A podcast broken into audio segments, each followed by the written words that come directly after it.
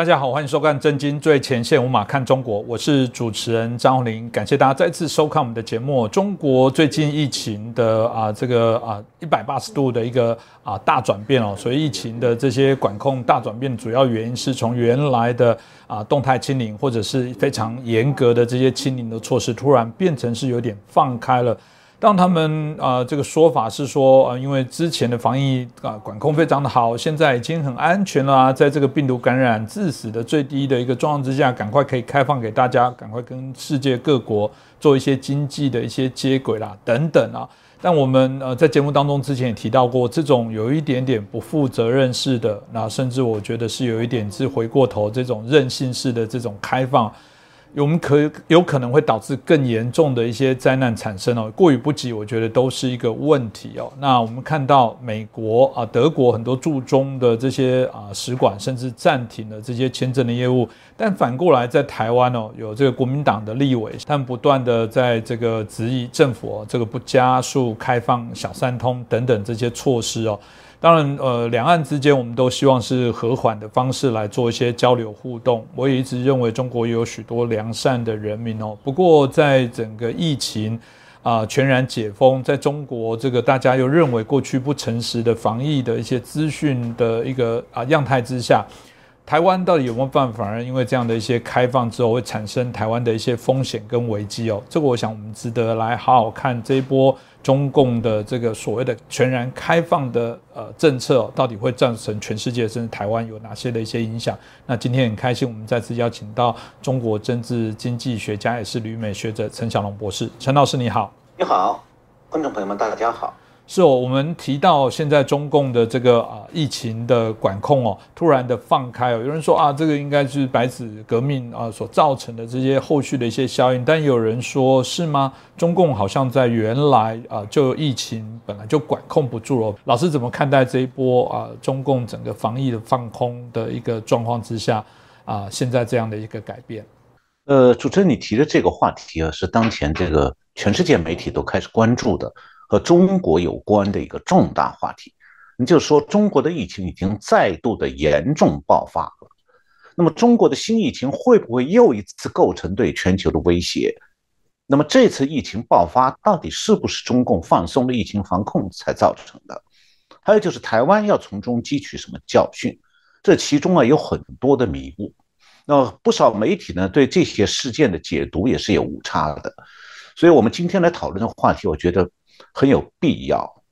首先，我想说啊，中共十二月十七号宣布说放弃这个防疫上必须清零的这个方针，这当然是有考虑拉动经济活动的因素了，也有国际因素，比方说世界卫生组织是在考虑要宣布全球公共卫生危机解除，但是这个世界卫生组织的这个因素是比较弱的，因为中共如果有本事预知说疫情会在中国。再度爆发，那世界卫生组织他就根本不会宣布全球疫情结束，它因为又开始了。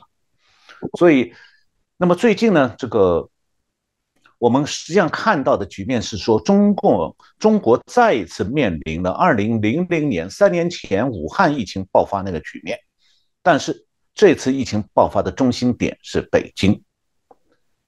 不过，啊中共放弃清零主要的因素啊。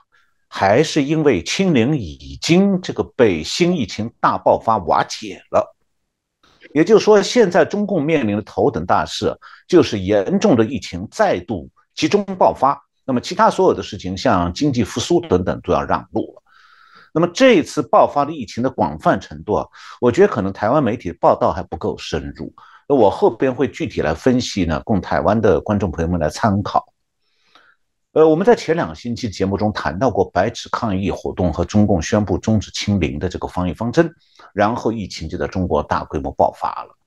那么从各国，包括台湾的新闻报道的这个时间顺序来看的话，那最先是报道中国的白纸抗议活动，然后报道的热点转移到中共结束清零，那么这几天是开始注意中国的新疫情。那么，按照这个新闻报道，在不同时间段的重点呢，有的人会得出这样一个印象，就是说，中共是结束清零政策了，结果导致疫情再度爆发。但实际情形不是这样的，并非如此。那么，由于中共是严厉管制国内媒体和社交媒体，所以国际媒体的中国新闻报道也往往有滞后性。那么，这样的滞后性有可能误导各国的读者，就使得读者会忽略了一些重要事件发生的时间线。就是说，到底哪件事情发生在前，哪件事发生在后？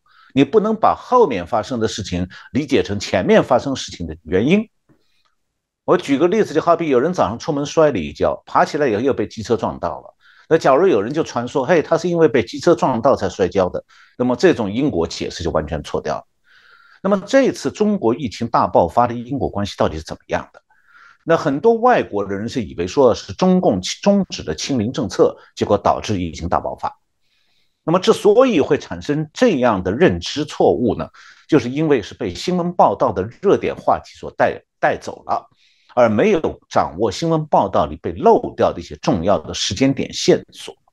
那下我们下面我就来具体讲一下哈，就是白纸抗议活动、中国中中共终止终止清零政策，还有疫情重新爆发这三个事件。那么它们的时间点到底是怎么样的？我们只有正确的把握了其中的事件的时间线，我们才能够得出正确的结论来。那首先呢，就是。中国的白纸抗议活动是十一月二十六号爆发的，那么第二天，十一月二十七号，北京就已经成为中国第一个大规模群体感染的超大型城市了。就是说，北京在白纸抗议活动刚刚开始的第二天就已经爆发了。那么再一个就是，到十二月七号，中共才宣布终止清零政策。那么从这三个重要事件的时间点来看的话，哈。这个白纸抗议活动和疫情再度爆发几乎是同时发生的，但是呢，这两个事件之间没有因果关系，因为白纸抗议活动的规模很小，它就是在北京的几所大学校园，还有上海的一个地点，但是疫情重新爆发是北京市各个区同时发生的。那北京是个超大型城市，这个它一共整个的辖区是十六个区。一共有两千多万人口，和台湾人口差不多了。那么这么多人口，在不同的区同时爆发新疫情，所以感染的人口现在可能已接近上千万，这很恐怖的局面。但是它显然和白纸抗议活动没有关系。那么第二，就是疫情的大爆发，其实也和中共结束清零政策没关系，因为啊，疫情重新爆发是先先发生的，在前面。而中共结束清零政策是在后边，那这两个事件就是疫情爆发以后到中共结束清零政策中间隔了差不多两个星期，也就是说，从新疫情爆发到中共结束清零政策中间隔了十一天。因此，如果是说中国是结束清零政策导致新疫情爆发，这样的因果关系是不成立的。不过啊，从这一次我们讲刚才讲到新疫情爆发十一天以后。中共宣布清零政策结束，那么当从这件事情上，我们可以看到六点。那第一个就是中共对北京疫情的大规模爆发这种危机，竟然迟钝到惊人的程度。那中共虽然是一个集权的个人中央集权、个人独裁的制度，但是面临危机发生的时候，资讯从基层传到中南海居然非常慢。尽管就在一个北京市，你不能讲资讯从北京市内传到中南海也很慢，要花好十一天，也不可能的。那么，所以疫情等于就是说在中南海的红墙外边爆发的。所以你不能讲因为距离的关系，这个中中共高层无法了解状况，那么外地的疫情可能会传到北京慢一点，消息转过来慢一点。所以唯一的可能就是说。北京市的各级干部在北京市疫情爆发以后那十来天当中，非常的犹豫，不知道是要到底对上面实话实说，还是要隐瞒真相，因为他们不知道怎么判断政治正确。这是第一点。第二点就是这次疫情的再度大规模爆发，让中共陷入严重的政治困境。因为中共一向坚持讲说，中共的这个清零政策让中国有效的防止了疫情扩大，所以是在世界各国当中防疫最有效的国家。但是呢，北京的疫情这次突然爆发，就狠狠地打了中南海的脸，因为证明说清零政策根本就没有用啊！现在中央中国的中央政府所在地就率先成为疫情爆发的新集中地，所以现在中共是面临一个大难题，就是他怎么样来解释清零政策失彻底失败这么个大难题。那这个麻烦就是他解释不清楚清零政策失败，防疫三年全失败。那这个麻烦和他现在要执行新的防疫政策这这种问题又混在一起了，所以中南海现在是手足无措。所以一直到现在，中共高层还没有反应过来，已经快三个星期了。从北京的疫情爆发到现在，三个星期了，中共既没有找到自圆其说的解释，也拿不出有效的新防疫的新办法。所以现在中国在防疫上是处于一团混乱，这个全部的没有防防御手段了。这第二点，第三点。疫情的爆发是现在让这个清零啊陷入了这个防彻底的陷入防御困境。那么这里我还要再讲一下这个时间点很重要，就是因为疫情爆发的时候哈，中共没有放弃清零方针哎。那么按照清零方针的要求，北京市是需要立刻全面封城的，就是谁也不许出门了。但这个决定呢是必须要中南海来做，因为就在北京。那我刚才讲第二个困境还没解决哦，就是中共不知道这疫情怎么来的，为什么清零了还会清出这么大的疫情来？所以他不知道要怎么来做决定，又怎么来做解释，到底要不要封城，这些事情都做不出决定来，陷入困境，防疫上也陷入困境。那么第四，我想说一下的就是中共结束清零方针其实是被局势所逼。上次节目里我有讲到过，中共对内政事务的决策有一个不逼不变的特点。所谓的逼逼他改变有三种可能：一种是官场所逼，一种是民间所逼，再一个就是局势所逼，就是局势恶化到政策不变不行了。那么这次中共决定结束清零政策，既是为了平息白纸抗议活动代表那个民众对清零政策的不满。要结束它，也是因为说，反正清零政策已经彻底失败了，局势所逼之下，这个政策就不得不放弃了。因为啊，北京一半人口都已经被感染了，那按照清零政策规定的要求是说，感染者要全部集中隔离，那怎么隔离？北京是一半的人口，一千万人，嘿，哪里有那么多方舱医院？没地方隔离，所以只好不隔离了。那么第五点。中共现在是不得已啊，就让清零政策作废了。但是新的防疫办法又难产，那么这就是此时此刻中国面临的窘境。因为疫情大扩散，中央不作为。那中共高层之所以不作为，是因为他找不到办法。那么，二零二零年初的时候，武汉疫情大爆发，就三年前的时候，那时候中共是先放行能够出国的人走。然后把家在武汉没地方去的居民封锁在城里头，那么家不在武汉的这个湖北省其他地方人，让他们回这个湖北其他地市去、县市去。但是呢，也因为中共在武汉疫情爆发，然后武汉封城之前夕，特地放行这个可以出国的人，就导致疫情从武汉被那些走向全世界的旅客。带到了世界各国，也包括带到台湾。台湾的疫情就是从武汉带过来的，台湾人要记住这一点。那第六点就是，中共束手无策的时候，全中国半瘫痪。现在是中共在听任疫情蔓延扩散。那台湾是一直有人夸中共政权啊，说他效率高啊，一声令下，全国响应。那这种盲目无知的吹捧，现在被中共打脸哎。因为啊，这样子对中共吹捧啊，却忽视了一个集权政权的最大弱点，就是说，一旦高层不作为的时候，那全国面对一种紧急事态，会全部都瘫痪。那这一次新疫情的快速大范围蔓延呢，就是一个最典型的案例。那么，另外一方面就是说，北京这样子的蔓延疫情，封城还有没有用？能不能解决问题？北京也中南海也糊涂了。他根本不知道要怎么办。照道理，现在应该封锁北京对外的高铁，还有飞机场，不许北京人离开北京，免得中国各地和全世界被这次疫情再度感染。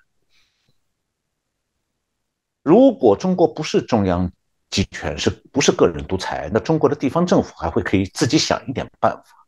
那现在中国是在这种独裁制度下，那中央政府自己不知所措，地方政府就只能被动的等待上面的命令。所以我们就会看到说哈，中国的媒体好像现在根本都不知道全国疫情大爆发这么严重的局面。这也是导致说世界各国这个看不到这个疫情的真相的一个原因，因为中国媒体根本就不报道的。是哦，谢谢老师哦。其实包含世界卫生组织哦，呃，公共卫生紧急计划的执行主任莱斯，我们看到他有提到说，其实在这一波解封之前，他已经看到中国的疫情其实都已经有爆发蔓延，如老师刚刚所说的。那接下来怎么办呢？中共可能会如何来对应这样子不断的疫情攀升的状况？呃，我刚才有讲哈，这个十一月二十七号是北京疫情大爆发的最先这个引起注意的时间，这是国际媒体报的。中国的国内媒体没有一个字谈到十一月二十七号。那么从社交网络上透露的信息来看的话，说呢，北京居民现在啊，或者是本人，或者是他同在北京市里面的亲戚熟人当中，一般大家都知道，有至少有他知道的人。认识的人感染了，那然后呢？这些感染的人自己在家里检测核酸，确认属于阳性。那么这样的话，大批的北京市居民都居家不出了。所以北京的捷运现在到了高峰时刻的时候，人都非常少，有不少视频显示这样的图像。再就是北京市区，像王府井这个步行街的商店门口也是冷冷清清，没有人的。但是有一个问题需要讲清楚，就是说，在清零政策已经十二月七号取消以后，到现在，居民自己在家里检测自己属于阳性以后，他是不会报告当局的。那么在十二月七七号之前他不报告呢，是因为说清零政策当时还没取消，他要报告的话，等于就通知防疫部门来家里抓人了，来封门，所以没人会傻到去通知政府。那么清零政策正十二月七号取消以后。当局也就不再搜集这种数据，也不再定期的强迫居民进行这个核酸检测。那么这样的话呢，居民也就不再把自己在家测试的阳性结果告知当局。所以呀，中共官方现在的这个阳性人数的数据基本上是没有参考价值。那么导致说中国和各国习惯靠中国官方。公布的阳性人数的数字变化来判断疫情动向也不可能了。那么事实上呢，中国官方公布的感染人数是非常的少。到十二月十七号，官方公布的全国新增确诊病例一共才两千零九十七个例。这个数据啊，我推算的话，大概相当于实际感染人数的千分之一。但是呢，中国有一个自媒体叫做城市数据团。那么十二月十号，这个城市数据团这个自媒体发表了一篇网上的文章，叫做《十亿人的二十七天》。这个标题的意思是说，中国到现在为止，就从武汉疫情爆发到现在，曾经有十亿人因为疫情被封闭的长达二十七天。那么这个研究团体现在有有新的报告。就是他，他是用这个 Google 上面用“发烧”这个词作为搜索的指数来分析中国各地疫情的爆发。那么他的结论和世界卫生组织的说法比较吻合，就是呢，中国的病例爆炸早在清零政策放松之前就开始了，但是中共又大量的开始隐瞒疫情数据了。那么刚才讲这个十亿人的二十七天这篇文章呢，已经被中国中共封杀了。现在只有在少数的海外网站上才能看到这篇文章。那这篇文章呢？现在是唯一一篇来自中国国内的比较可靠的一篇分析文章。它是实际上是一篇学理性的研究文章，它是用卫生统计学的数理统计方法来分析疫情动态。那么它只是介绍研究成果，是从疫情研究的角度来分析。它还借鉴了日本、香港、台湾、新加坡这些国家关于疫情的卫生统计数据，从中来寻找统计规律，所以它有参考价值。那么中共封杀这篇文章呢，本身就说明说这篇文章戳中了中共的要害。那法国国际广播电台十二月十五号有报道，介绍了这篇文章的方法和结论。那个结论是这样说：北京的疫情爆发以后，接下来是重庆、武汉、昆明、成都这几些城市，然后到十二月二号，全中国有十三个城市，包括上海、广州，大概被感染的人数是一点一六亿人。那么到十二月九号，中国已经有两点四亿人感染。那么根据对疫情感染人数上升趋势的估计呢，到十二月中旬，就是比现在。再前往前提前几天，十二月中旬的时候，中国已经感染的人可能已经到三点六亿人了。那么美国呢？西雅图有一个 University of Washington 华盛顿大学，这个大学里有一个机构叫做健康指标与评估研究所，就是 Institute for Health Metrics and Evaluation。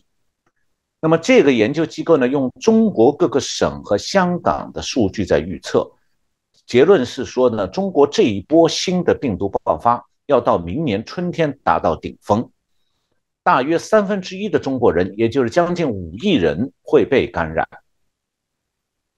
所以从上面讲的状况，我们看到关于这次新疫情的两个重要结论：第一个就是中共的清零措施并没有有效的压制住疫情的再爆发；那第二个结论是，疫情的再爆发说明啊。持续三年的疫情会再度大规模爆发，那么对台湾来讲，这两个结论要引起两个方面的高度警惕。那前一个结论呢是给出了一个政治上的判断，后一个结论是有对台湾来讲有防疫政策上的警告。为什么说清零没有能够压制住疫情再爆发这样一个结论有政治上含义呢？就是因为啊，这个结论证明。台湾的在野党在九合一选举前对执政党的防疫政策是有很多攻击。那么根据就是以中共为榜样，认为台湾做的不如中国好，那这个说法是完全错误的。因为这个先不讲，因为我就还想再说一句，就现在啊，中国的疫情已经再度爆发了，好像在野党还在讲重复类似的话，还在讲说中国防疫成功哦。那么现在实际上是中共的防疫方针已经被证明全面崩盘了，证明中共的防疫政策彻底失败了，倒反而是台湾的防疫政策使得台湾目前并没有发生中国那种严重的情况。所以在台湾此时此刻，谁还在防疫问题上信任中共、夸奖中共的防疫政策，谁还真的就是彻头彻尾的傻瓜，或者就是在故意的愚弄台湾人民。那第二个结论就是，疫情再度大规模爆发，对台湾来讲是个非常严重的警讯。因为马上要到年关了，很多台商要回家过年。那中国就在此时此刻快速扩散着一新一波的严重疫情，因此呢，会不会因为大批台湾人回台湾，被把疫情带到台湾来？所以此时此刻非常值得关注，台湾是必须马上严阵以待，不能够掉以轻心了。那谁都不希望说台湾又再来一波新疫情啊！而且如果再来一波又是三年呢？我们都还记得过去三年在全球肆虐的这波疫情啊，名称被世界卫生组织定为叫 COVID-19，它是因为2019年来自中国武汉。那病毒的来源非常可能就是中国科学院武汉病毒研究所。那么现在很多人是看手机新闻哈。三年前疫情的起源很容易已经被忘掉，所以我这里再特地再说明一下，因为对我们今天了解下面的即将来临的疫情新一波，我们要有一些个基本的背景参考。因为上一波疫情现在还没结束啊。那么中国二零一九年的武汉疫情，那一年是十二月一号，二零一九年十二月一号在武汉发现了病例的。以后一个多月里头，中共和现在一样，在武汉全无防范。那么中国现在是北京全无防范，那么全中国在武汉已经非常危险的时候，也是毫无戒备。那主要原因就是中共对疫情保密。那么一直到二零二零年二月初，武汉疫情爆发已经两个月、三个月了。那么中国科学院武汉这个国家生物安全实验室，就是我刚才讲武汉病毒研究所那个实验室，还有一个名称叫做武汉 P 四实验室，就是安全级别最高，也就是最危险的一个实验室呢。这个才引起了国际社会关注，因为这个也实验室是研究烈性传染病的。那么下面我讲了，大家注意啊。二月初，二零二零年二月初，中共军的军事医学科学院生物工程研究所所长、中国的首席生化武器防御专家陈薇少将是个女的，专机空降到当时已经被封城、没有任何飞机允许起飞的武汉，军方用专军队的专机把它专门送去干什么？军管这个武汉 P 四病毒实验室。那如果这是一个普通的实验室，需要一个军方的少将，这个就生化武器防御方面的首席专家，专门在这个敏感的时刻来军管吗？那么军方军管这个实验室，纯粹就是为了保密。所以从那个时候到现在，武汉这个疫情的源头再也查不出来了。那么现在中国这个北京爆发的这第二波严重疫情呢？至少在重复三年前武汉疫情的两个特征，那一个特征就是啊，中共再度像三年前那样封锁疫情的真实状况，实施保密。这样的话，世界各国就无所适从啊。因为会不会以后我们又发现说，哇，又来了一个 COVID twenty two，COVID 就是这个 COVID nineteen 还没有灭掉呢，COVID 二十二要冒出来，会不会啊？我们谁也不知道。谁也不敢否定这种可能性。那么现在，虽然在中国大家还是以为说这是一个由奥密克戎病毒引起的新一波疫情，但是美国是此时此刻已经开始对入境的旅客实行监测，要发现的是什么呢？就是是不是中国又出现了新的病毒？其实台湾也需要这样做。那我讲这个中国第二波疫情重复三年前武汉疫情的另外一个特征。第二个特征就是说，这一波中国的新疫情啊，很可能会再度扩散到世界各国，包括台湾呐。三年前武汉疫情扩散到全世界呢，原因是说，疫情是由国际旅行者通过四通八达的国际航班快速的传遍全球。那么我当时查过民航资源中国网上当时公布的数据。武汉疫情爆发以后，从二零一九年十二月三十号到二零二零年一月二十号，短短三个星期当中，从武汉直接飞往其他国家和地区的旅客有十一万五千人。另外，武汉还有八十万人搭乘国内航班里逃出武汉。那很，其中这八十万人当中，又有很多人是到其他机场，中国国内其他机场转搭国际航班出国。所以这三个星期当中，武汉出国的人数相当于同期。全中国出国人数的五分之一，就是一个省会城市在一段时间里的出国人数占全国五分之一，显然不合常情的。那很明显是当时武汉疫情爆发以后，武汉大批人口紧急出国逃避疫情，但是把病毒传播到了其他国家。那么武汉疫情发生以后，呃，发生前和发生后当中大概三个月里头。从中国回到台湾的旅客人数是九十八万人，这也是台湾疫情进入高峰的主要原因。那么我之所以重新回顾这个三年前疫情扩散的教训，是因为啊，最近几天啊，国际媒体开始提供北京还有全中国新疫情的严重状况。那么还好啦，疫情是发生在中国的首都啊，比发生在武汉啊。更容易让各国比较早的了解到一些真相，因为北京的外国人多，外国记者也多。那下面我来介绍法国《世界报》十二月十七号刊登的一篇关于中国疫情的比较详细的报道。那这篇法国《世界报》的报道呢，是引用了在北京办的一个英文网上杂志《北京人》的的一些消息。因为这个《北京人》《北京人》这个杂志呢，十二月十五号。对他的微信群上一个用英文交流的八千人的群组做了一次调查，那么有三千零七个人做了回应，都是在北京的，其中大部分是外在北京的外国人。那么调查显示是这样：百分之九的这三千零七个人当中，百分之九的人十二月一号之前感染疫情，也就是说，中共清零之前，已经北京市有百分之九的人感染疫情。那么从十二月一号到十二月十四号这两个星期里头，百分之五十八的人感染疫情了。也就是说到他做调查那一天，十二月十四号，北京市就是这个群体当中，只有三分之一的人没感染，三分之二感染。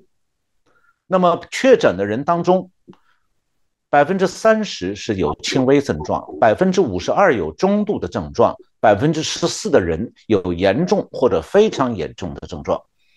那《北京人》杂志的调查是说呢，这个北京市的这一波严重的新疫情里头啊，感染率高达三分之二。就我刚才讲的，只有三分之一的人没被感染，三分之二人都感染了，而感染者当中。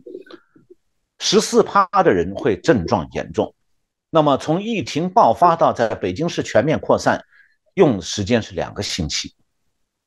那么按这一波新疫情的感染率，比这个疫情之前那一段时间的感染率对比的话，说这新一波疫情的感染率啊，突然的高起来了，高达前一段时间北京市原有的那个。没有爆发新疫情之前的那个感染率相比的话，现在是过去的六点六倍。那么北京市还有另外一个微信群，也征询了三万人，结果的结论是，这三万人当中感染率是百分之五十八，所以差不多百分之五五十到百分之六十六这个感染率可以确认。那个法国《世界报》的报道就说啊，说两千两百万北京人当中啊。没有染疫的现在是少数啊。他说，如果一个人到现在你在北京还居然没被感染，你很幸运哎。那我在微信上就看到一个搞笑的说法，说现在在北京啊，你在街上看到在走的或者去上班的都是感性的感染的，都是阳性的。说阴性的人才不上班呢，都躲在家里不敢出门了，因为他们现在是少数派。那《世界报》的报道还提到说呢，就是十二月十二号到十五号。北京市医院接受重症监护的人数增加了百分之三十七，然后火葬场的工作人员有人表示说，他们正在夜以继日的工作来满足处理遗体的需要。那自由亚洲电台有一个报道讲到说，他们采访了北京东风医院一个工作人员，那个人估计说，由于死者人数增加。家属需要火化，现在需遗体要排队五天到七天。那中共现在他自己控制的一个受中共控制的《香港明报》十二月十八号有一篇报道说，北京市的主要殡仪馆平均每天可以火化三百具遗体左右，但是目前积压在北京市各殡仪馆的人遗体数量已经超过两千多具了，就一天三百具烧下来，烧到今天。三个星期过去，还有两千具烧不掉。那法国《世界报》还讲到说，武汉现在情况和北京也差不多。对武汉来讲，这是第二次劫难。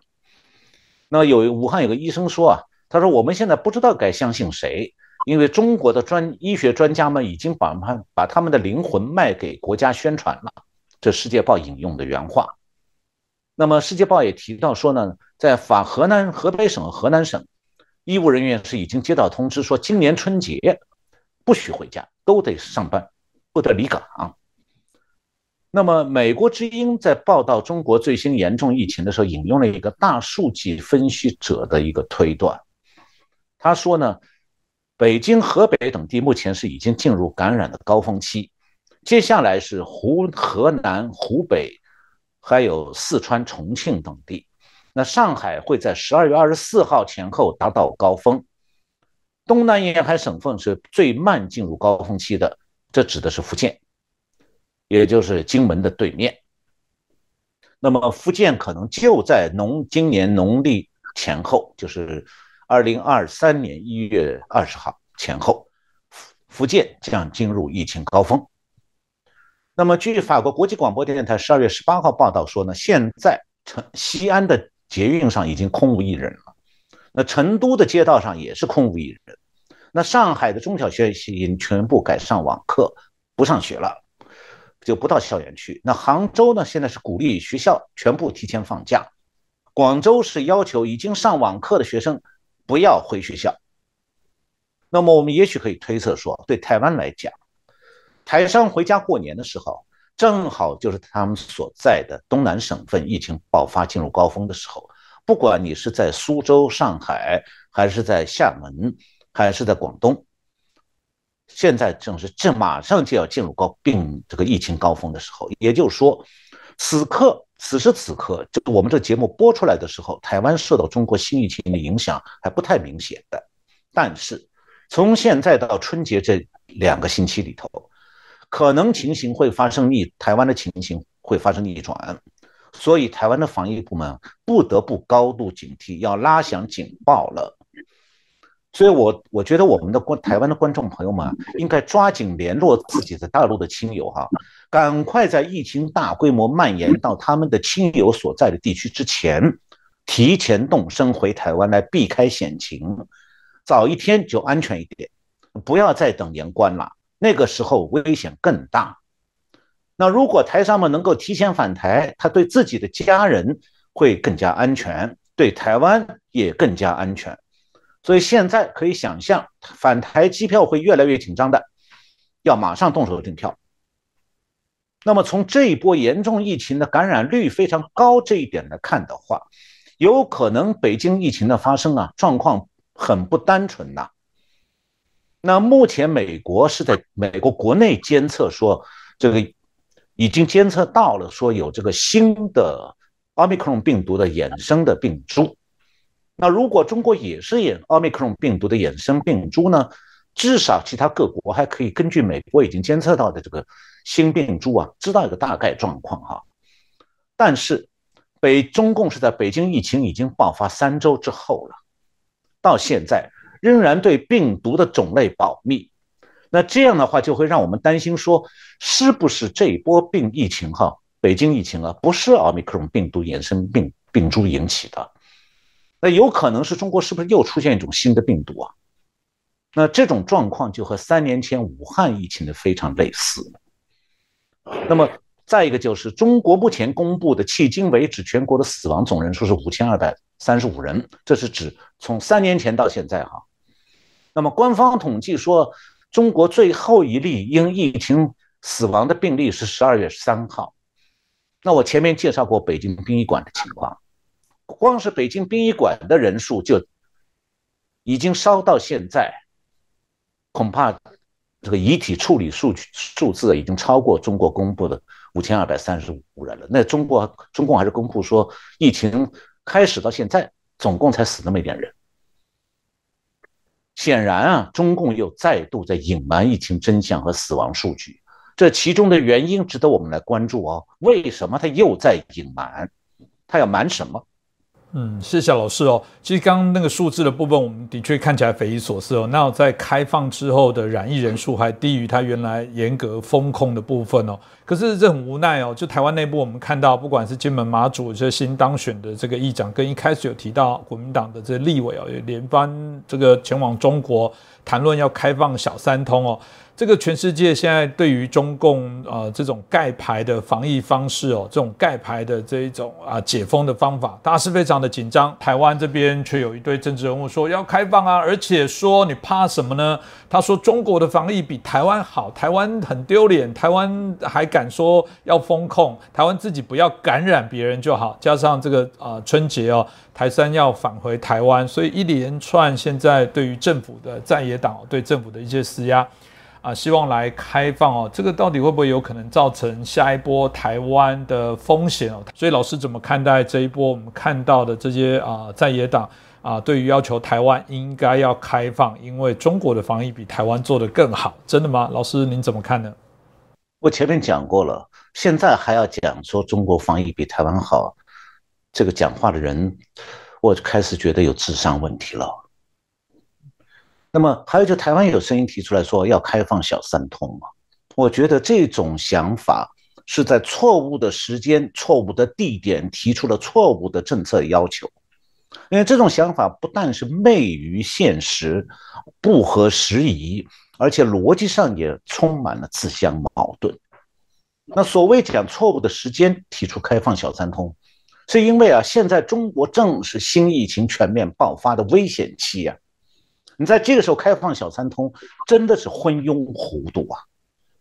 那讲到是错误的地点，我的意思是说，厦门和金门之间小三通是用渡轮的，那金门人真的需要经常坐渡轮，天天坐吗？一共我要看到的资讯是说，也就是两三千人金门人需要不时的要坐渡轮在厦门和金门之间两边跑。那么，其实提出开放小三通，醉翁之意不在酒啊。他要开放小三通，是想开放中国旅客到金门旅游，想要恢复观光生意。那问题是说，面对大量的中国观光客，正好下边就是福建的疫情高峰，要怎么样做观光客的防疫管制呢？你如果不做防疫管制，金门会不会被疫情沦陷呢？变成说你把带病毒的人放到金门来旅游，然后金门被疫情沦陷，又把又让台湾呢全岛，因为金门是个疫情沦陷的突破口，造成台湾全岛疫情泛滥。那么这是我讲的错误的地点。那之所以说想开放小三通，现在是个错误政策的话。是因为我觉得想要开放小三通的那个金门还有马祖的这个官员啊，他根本就笨得很，他只算进账了，不算成本和代价的。此时开放小三通，那金门县在经费上也是在自己找麻烦，入不敷出啊，还会有很多不可测的连带负面效应。现在金门当地居民有需要的时候，就算如果他们开放他们使用轮渡的话，也没有那么多人每天要在新门、金门和厦门之间来回跑来跑去，一天跑几遍，没有那么多人嘛。所以他们金门当地居民如果在厦门之间来回跑坐轮渡的话，疫情管控方面还是可以掌握的。但是啊，开放金门观光是绝对不合时宜的，因为金门跟金门县根本就没有那样的人力和设备来应付疫情防控。那么我相信当地政府想开放观光。但是根本没有考虑说防疫部分的相关麻烦和成本怎么样来应对，那金门县没有做好这方面的准备啊。因为我下面讲一下四个方面的问题，大家听一下可以知道有多少麻烦。第一个就是观光客到金门来观光，如果开放小三通话，他们要不要检测核酸？要检测吧，你不能完全不不设防啊。那检测的开销呢？检测人员的薪资呢？金门有足够，金门县有足够预算吗？恐怕原来没有列。这第一，其次，如果观光客借旅游为名，在大金门大抢购大陆买不到的防疫的治疗药物，那会不会造成直接就造成说金门的居民防疫方面的困扰？就如果金门居民也是被感染了，他们要买药反而买不到，都被大陆观光客买走了。那甚至还会不会说？台湾本岛的必要这些药物都被高价运到金门卖给中国人去了，那么是不是因此会造成台湾本岛的防疫治疗发生困难？这第二点，第三，如果观光客像二零二零年武汉的居民出逃避疫，就是为了他不是真观光啊，他是为了逃避疫情，那到借着小三通到金门，他暂时不走了。或者是带了病毒到金门，就旅游期间发病需要治疗，那么由此产生的各种防疫和医疗卫生开支，金门县政府有预算吗？肯定没有啊。那么最后，我想很多人没有想到的，就现在啊，是中国中产阶层想逃离中国的时期。我以前在节目里谈过，中国人用 “run” 这个字，就英文的 “run” 跑路这个词来表达。但是他们在中国的机场上，中共卡住关卡不放行。假如这个时候金门、马祖开放小三通了，那中国人会发现，哇，这个厦门小三通就是个从中国出逃的捷径，哎，那就可以到金门旅游为跳板了，买一张从金门到桃园机国际机场中转，再到其他国家机票，那中国人是可以想一走了之。但是啊。所以这些中国的国际旅客一旦从金门跑机场飞到了桃园中正机场，假如因为他们的证照、签证等等问题没办法登机，或者是说他们登机到了外国又被外国这个移民当局原机遣返回到桃园机场，那就都成为中华民国政府的麻烦而很难处置。这种人数可能不是什么三个五个，因为如果中国人发现说这条跳板蛮好用的话，那不是三五个，可能是三五万。或者三五十万哦，所以最后啊，讲到这个开放小三通，它还有很多自相矛盾的地方。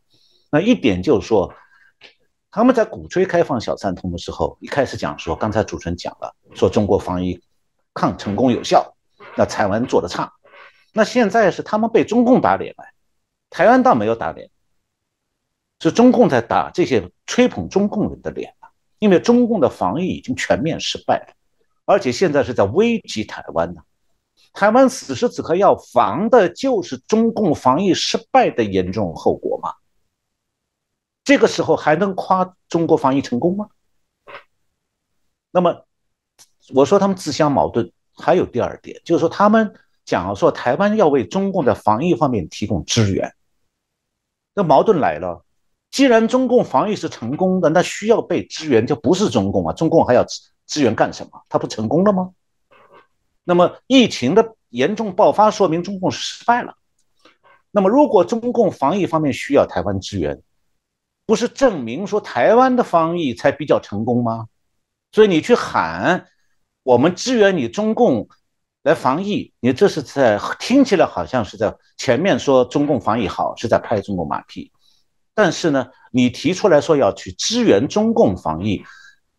你不就是对中共打脸揭短吗？摆明了告诉中共说：“嘿，你们防疫失败了哈，这个那中共会喜欢你这种说法吗？就是你拍马屁拍到马脚上来，要踢一脚的。所以我觉得这样讲本身也是自相矛盾的。那而且还有说，就是谈到要给中国防疫方面的援助，我们这也是需要来具体考量的。中国需要口罩吗？如果说我们台湾生产的口罩到中国去，大家记住啊，中国的口罩过去三年世界产量第一呀。中国的口罩过去三年里头出口世界各国赚大了，它根本不需要台湾为中国补充口罩供应啊。那如果这一波新疫情再度扩散到全世界，从北京跑到全世界了，又来三年疫情，那中共还可以再创口罩出口高峰啊，所以根本不需要台湾帮忙的。在口罩这一面，那么至于说要给中国送药和疫苗，那首先你要搞清楚，哎，你送药对方是什么病毒啊？不知道，什么病症啊？不知道，那你送什么药和疫苗吗？不是瞎送吗？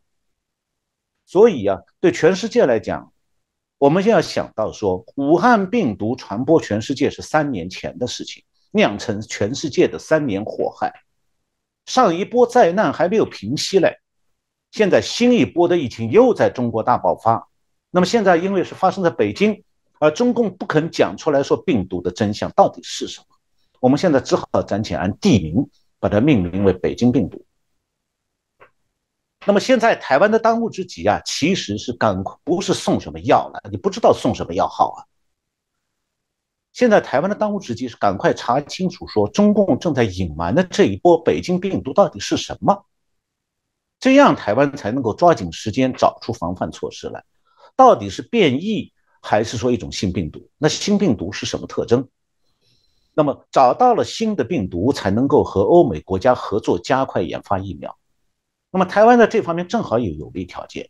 我前面讲了，上一波武汉疫情的时候，台湾从中国国内飞回台湾的逃逃出来的是九十八万人，今年我相信人数恐怕也差不不会少于这个数。那么正是因为从大陆回台的台商人数众多，所以台湾要采集样本识别北京病毒的真相，可能比欧美国家来得快得多。这个才是真正的防疫之道。而像开放小三通这样的馊主意啊，其实是对只会对台湾自我戕害。是，谢谢老师清楚的告诉我们，在这一波中共开放啊整个这个防疫的措施之后，事实上带来对台湾或世界各国其实有更大的一些风险跟危险哦。但现在同样的这个中国开放了整个这个防疫的一些措施之后。照理说，台湾应该要更为谨慎了。这些贸然造进的一些开放，我们有时候都不很难想象它到底安的是什么心眼哦。我们再说，其实没有希望谁染疫，其实看到有人受害，我们都很乐意去帮忙，哪怕是啊中国的朋友。我们还是要问这些民意代表、政治人物。那对于中共军机到此时此刻，大家看节目，甚至可能几个月后再看节目，中共都还持续在扰乱台湾，都还是持续在国际各个地方打压。到底你怎么样看待中共？到底这些更急迫的威胁台湾人民的身心的这种感觉的人？那是不是也应该要要求他们同等的应该要来放弃呢？否则我觉得这是对等嘛。我们当然很乐意去照顾他，但这个敌对国家，你让他省下钱，他留了武器来攻击你，这有道理吗？我今天再次很感谢。啊，陈小龙博士哦，带来很清楚的这波中共防疫放宽之后，台湾应该要注意，全世界应该注意的事情了。那也希望这一集给大家许多的一些参考。当然，如果喜欢我们的节目，也认为这个议题非常的重要，也欢迎大家帮我们转传，给更多的好朋友来了解。也当然希望大家可以来订阅，让我们的节目可以啊，把这样的一些观点可以影响更多的人。再次谢谢老师，也感谢大家的收看。谢谢洪林兄。谢谢观众朋友们收看我们这次节目，我们以后会再继续跟进这次疫情。我相信这个问题这一集的内容对台湾来讲相当重要。